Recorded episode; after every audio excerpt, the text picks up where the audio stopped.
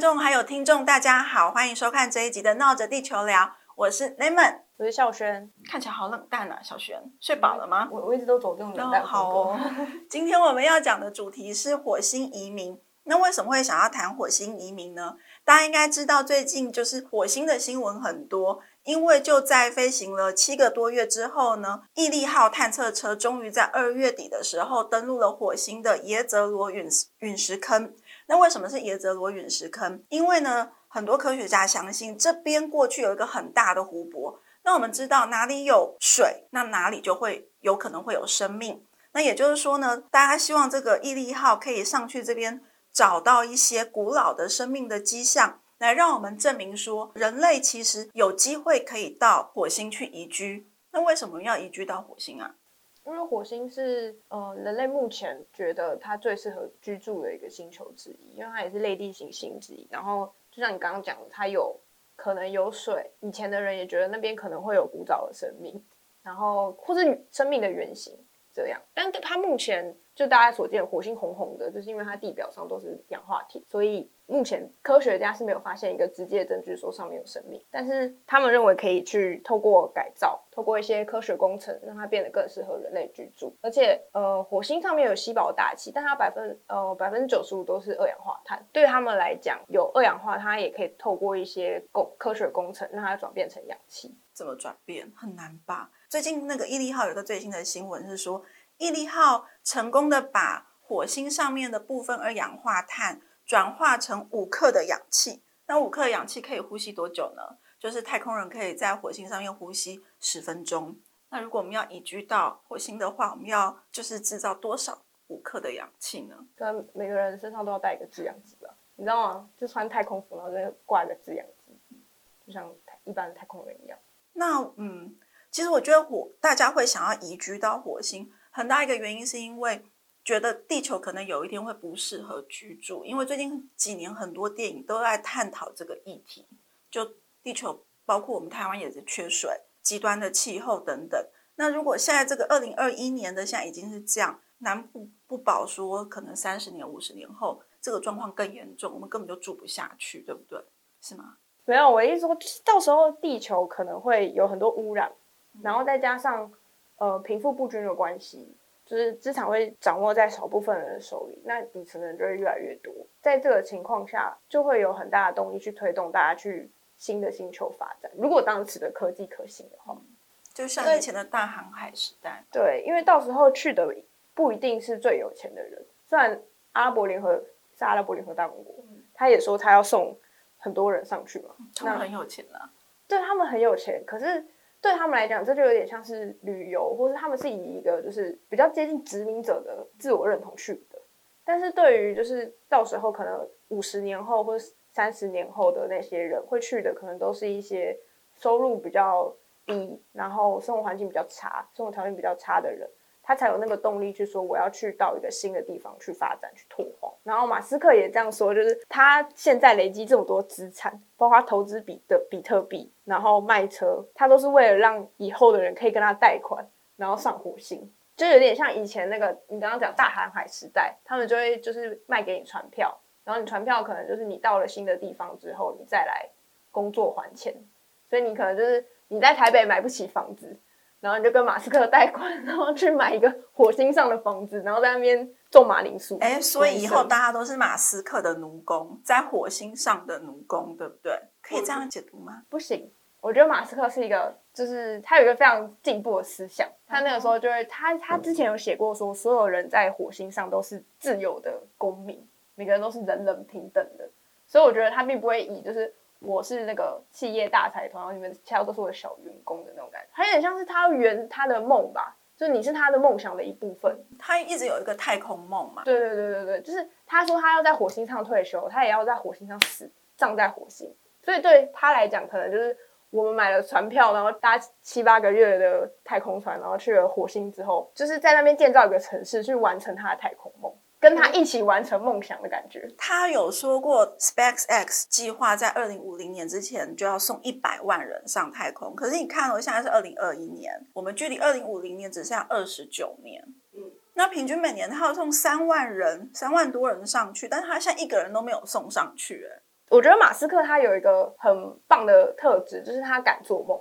就包括他就是想要造火箭，然后降低火箭的成本，然后让火箭投入商业使用，让大家都可以就是不要用太多的钱搭火箭去太空旅游。所以我觉得他很有信心，能够在未来的三十年找到一个奇异点，或是有一个突破的方式，让大家有那个机会去上去登陆火星。就我觉得短期之内说不定有可能。可是他有说过。第一次上火星可能会死一堆人，谁要是那个第一批被死一堆人的人？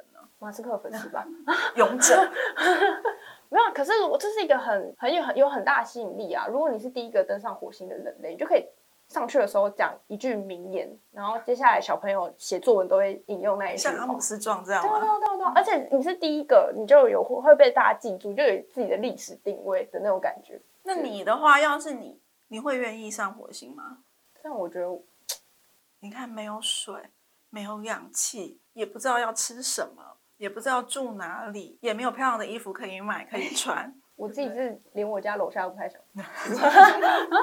但是其实上火星现在最大要克服的问题，其实就是刚刚说的人类生存的要素：水、氧气、食物跟住所。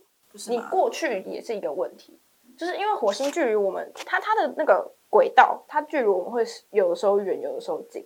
所以它最近的时候是在五千四百万公里，最远的话可能会到四亿公里，就这个差距很大。所以我们一定要趁着就是火星离我们比较近的时候，大概每隔二十六个月，二十六个月大概是两年多，然后它会到那个离地球比较近的那个地方，我们要在它离我们比较近的时候发射火箭，这样我们才来得及去火星。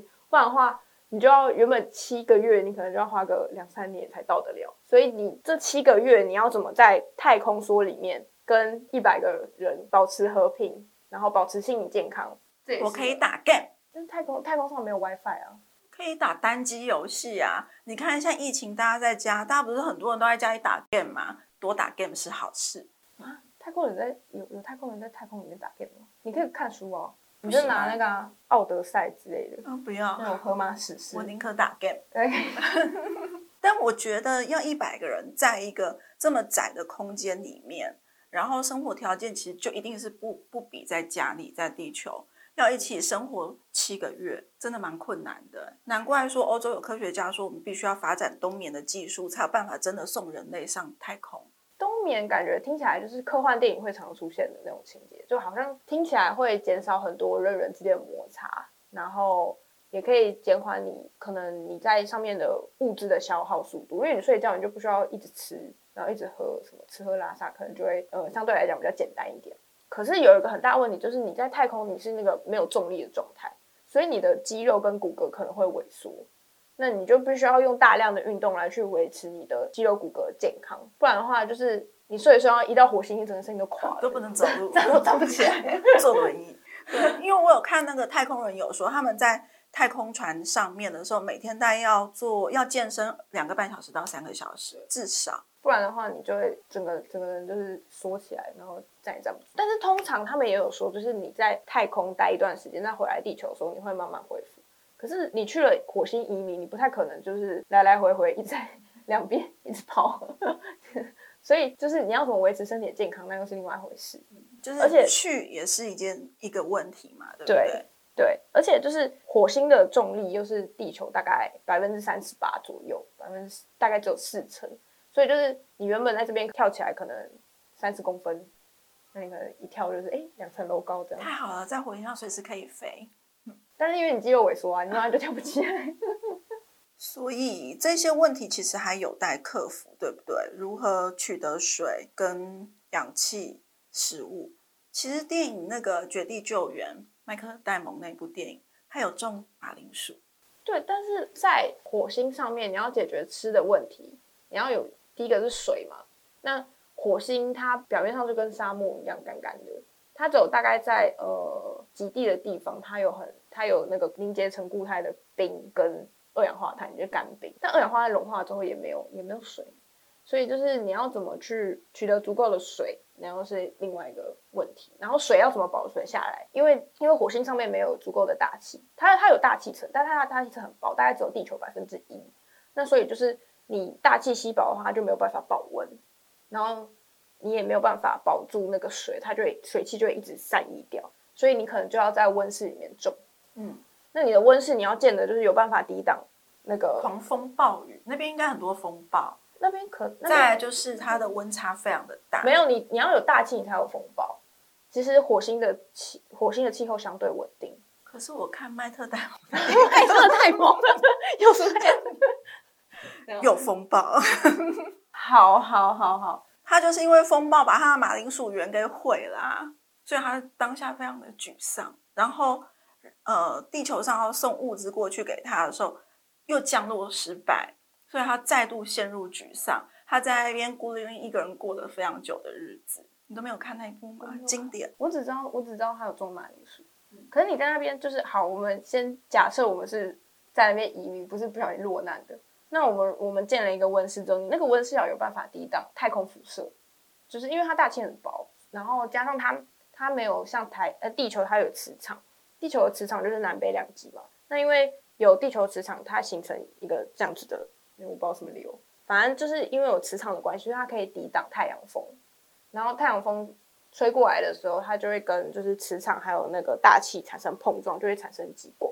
那也是因为有这个磁场的关系，所以我们的大气才不至于被太阳风吹走。可是因为火星它它有部分的感应磁场，但是它不够强，它没有像地球一样的两南北两极，所以它就很容易就是受到太阳风的侵蚀，然后你没有办法抵挡外太空的辐射，那你的马铃薯可能就会产生基因突变。然后就开口跟你讲话，来吃我，或者自己长出两条腿之类的。就是你吃的那个很有有很多辐射的马铃薯，你自己会不会出状况，那又是另外一回事。那我们道大家都变绿巨人，浩克，他不是就是因为辐射还是什么，所以变超大？然后就是火星移民大概十年之后，我们地球人去验收，就发现，哎，他怎么都长得不太一样。那还有一个就是怎么盖房子，我觉得。因为它它那边就像你说的，嗯，一个是要抵挡太阳，要抵挡辐射嘛，再来就是温差很大，所以他盖的房子，他需要的建材应该跟地球的房子不太一样，这也会是一个问题，以及我们要怎么在那边盖房子。NASA 之前有举办一个就是房屋设计大赛，然后他就是让各个团队然后来去设计说，那我们在火星上 会住什么样的房子？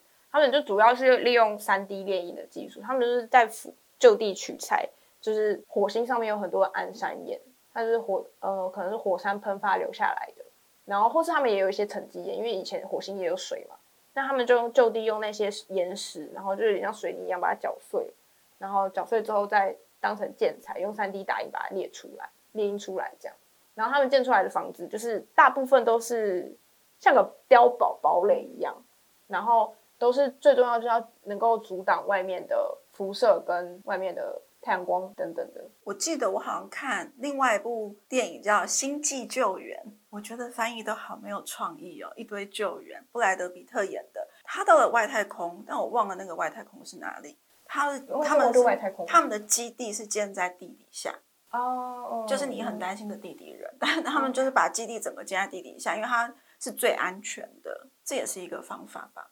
你说往下挖吗？对。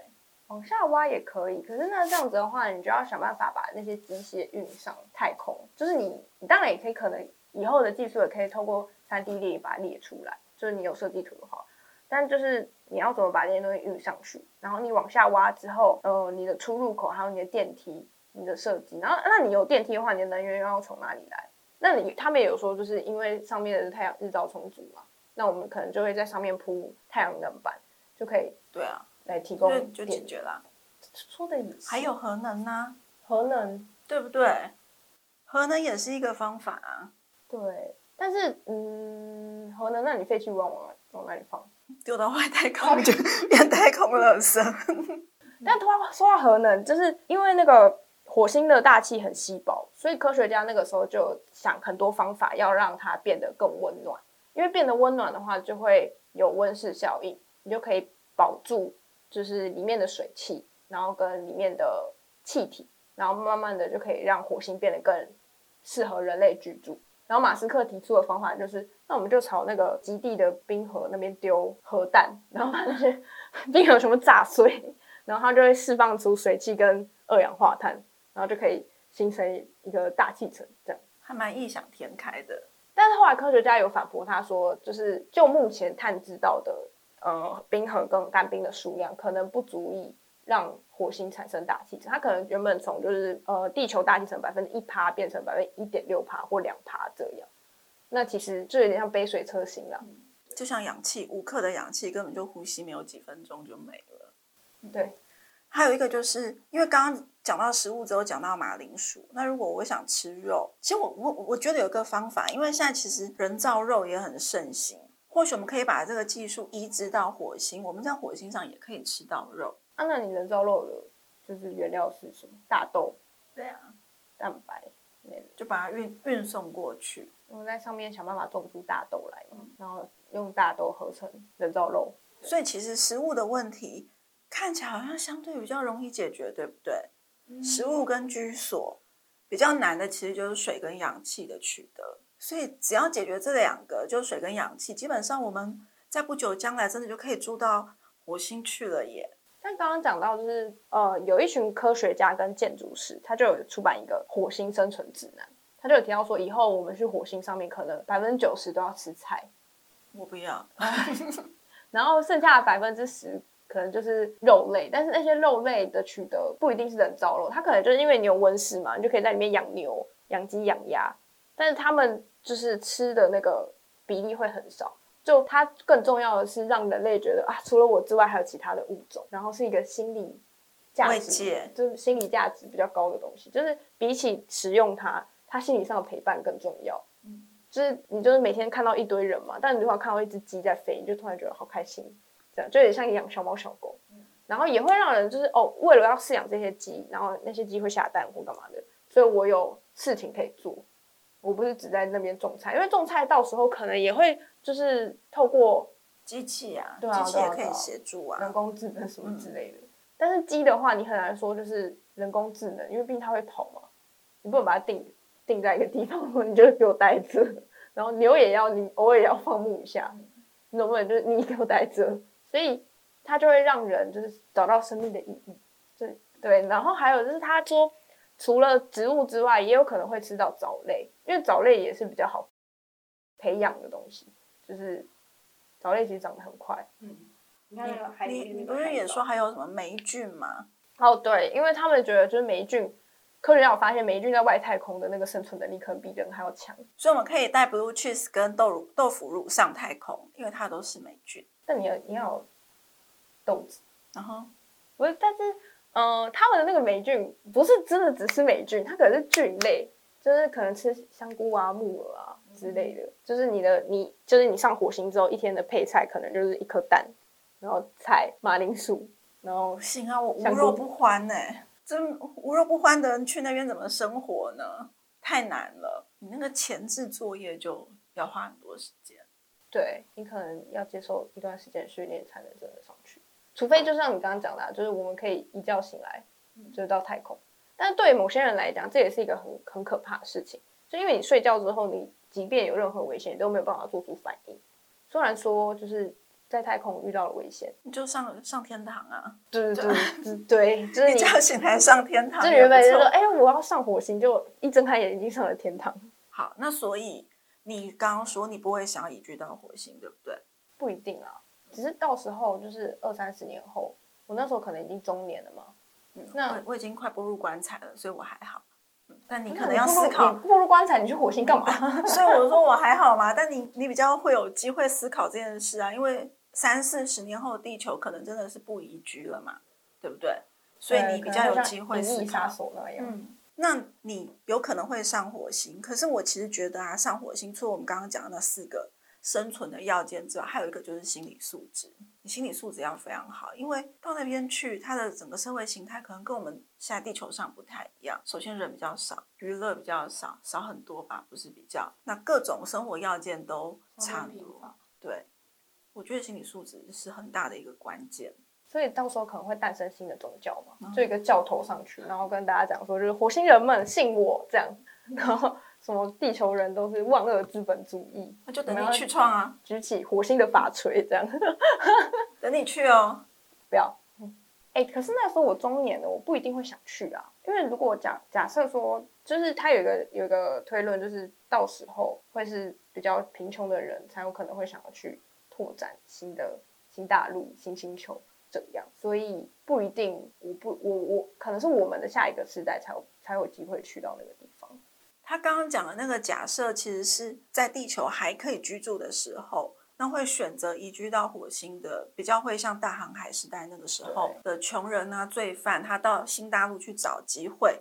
但我们刚刚的前提是，如果地球不移居的话，哦，那到时候可能反而是有钱人或中产白领，他们抢着要买那个二十万到五十万美元的太空机票，哦，移民到外太空去，然后火星就会反殖民我们嘛。哦，对，我们以后就要听火星的。